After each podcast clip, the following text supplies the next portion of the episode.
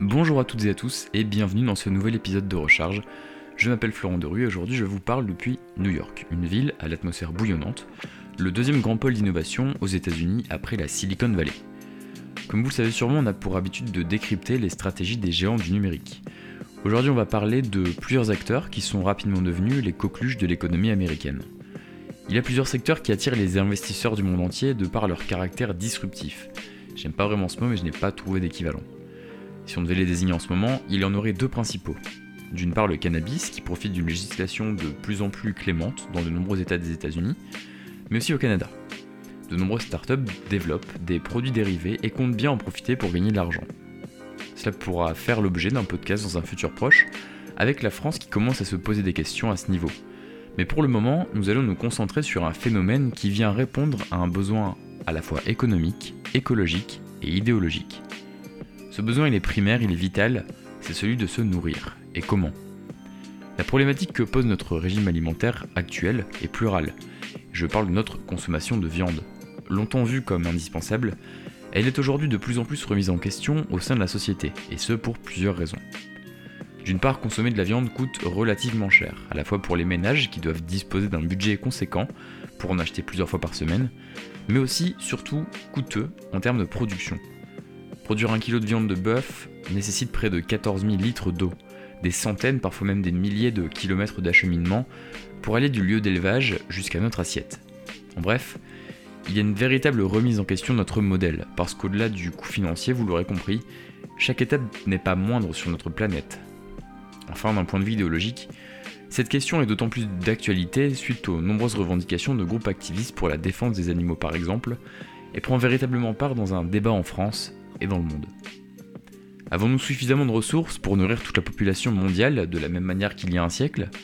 Faut-il continuer avec les mêmes méthodes de production et de développement des filières animales alors que les conséquences sur l'environnement sont déjà palpables? Ce sont beaucoup de questions qui se posent et auxquelles la science et la technologie peuvent avoir des réponses. Je vous propose de vous plonger au cœur d'une innovation fascinante qui pourrait changer notre alimentation sans que nous pourrions même en avoir conscience.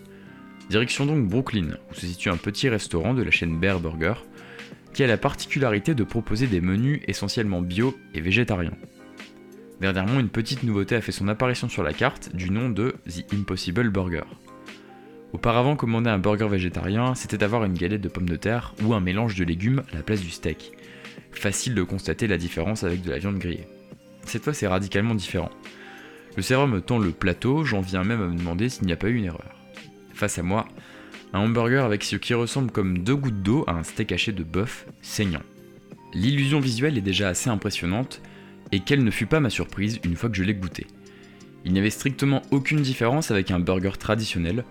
J'étais bluffé. Visiblement, je n'étais pas le seul parce que sur les 4 restaurants où j'ai essayé de me le procurer, 3 étaient en rupture de stock quelques heures après l'ouverture. The Impossible Burger prenait alors tout son sens. Ce marché ultra compétitif du burger végétal se joue entre deux acteurs principaux, Beyond Meat et Impossible Food. Pas de magasin avec pignon sur rue, tous les deux sont des fournisseurs de plus de 9000 restaurants partout aux États-Unis. La véritable innovation, comme je vous en parlais il y a quelques instants, c'est que ces viandes sont à base de plantes, mais non pas ce goût végétal qu'on retrouve dans la grande majorité des produits destinés aux végétariens. La grande différence, c'est que la nourriture produite par Impossible Food vient séduire les carnivores et permet donc de réduire la consommation de viande en ayant un substitut qui soit suffisamment crédible pour le grand public. Et là vous vous dites, comment c'est possible?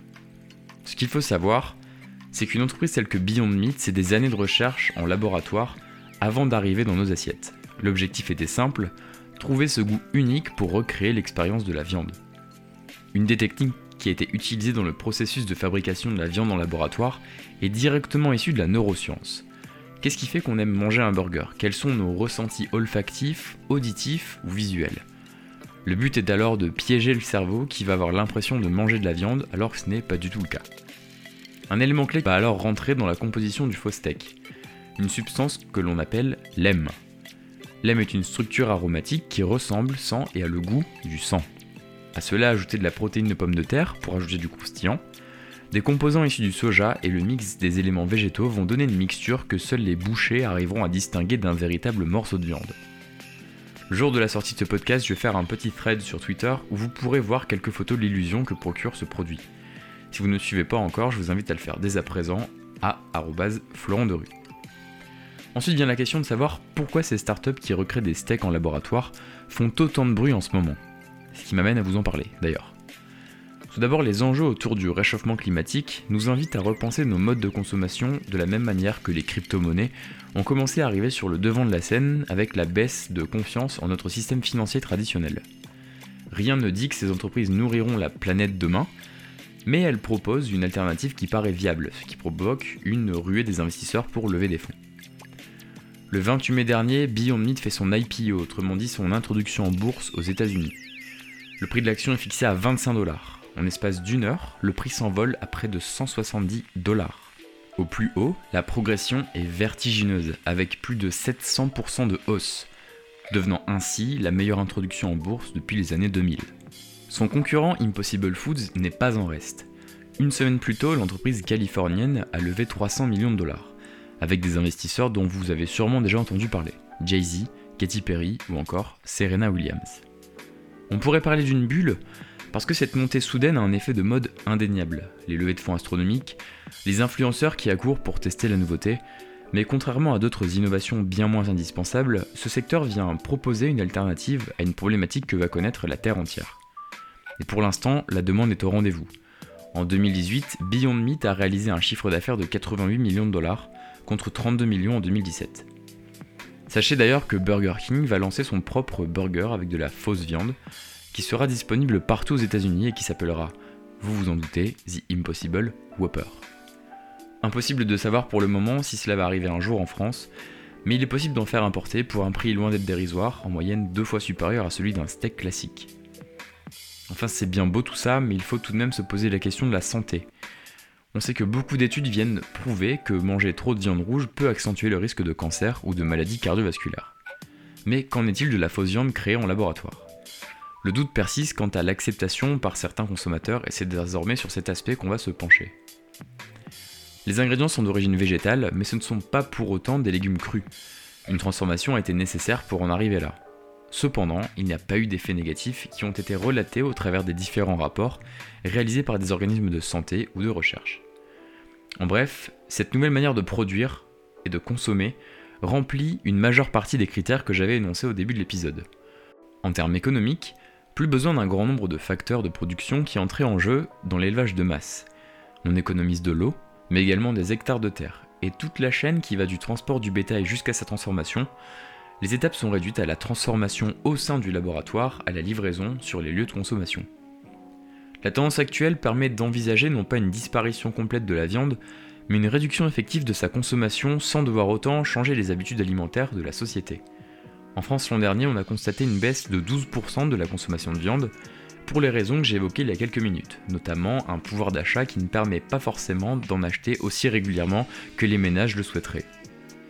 Il faut savoir qu'il existe également d'autres alternatives, un peu plus flippantes, il faut le dire. La viande in vitro, qui cette fois n'est plus recréée grâce à des ingrédients végétaux, mais qui consiste à faire grandir des cellules dans du sérum. Il ne s'agira donc pas de viande à proprement parler, mais de molécules transformées.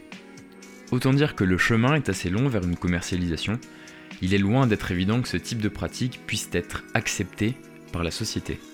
Il s'agit d'ailleurs d'un procédé beaucoup plus complexe à réaliser que ce qui est déjà fait dans les usines de Beyond Meat et Impossible Foods.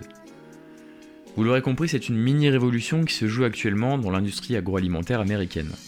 En France, le nombre de rayons destinés aux végétariens a explosé ces derniers mois, en proposant des produits à base de plantes qui ne sont généralement pas destinés aux consommateurs habituels de viande. Là, ce nouveau secteur permet de venir séduire un segment du marché qui n'est pas végétarien et qui n'est pas vraiment prêt à abandonner la viande mais qui a pour autant conscience de ce que ses habitudes alimentaires impliquent au niveau de l'environnement. Pour ma part, j'avais suivi les introductions en bourse avec beaucoup d'attention et beaucoup de surprises, il faut l'avouer, tout comme j'ai été surpris de voir l'ampleur du phénomène une fois sur place aux États-Unis. J'ai été aussi bluffé par le goût et la, ressemblance à de la vraie viande. Si vous êtes de passage aux États-Unis prochainement, n'hésitez pas à essayer, vous trouverez facilement là où en goûter. Sur le site d'Impossible Food par exemple, il y a une carte qui recense tous les restaurants où c'est disponible. Voilà, c'est la fin du neuvième épisode de Recharge. J'ai voulu traiter un sujet un peu différent, mais qui, dans un sens ou dans l'autre, concerne l'innovation et la société. N'hésitez pas à me dire si cela vous a plu en me laissant un commentaire sur Apple Podcast ou sur Twitter. D'ici là, à très bientôt, passez une excellente semaine. Ciao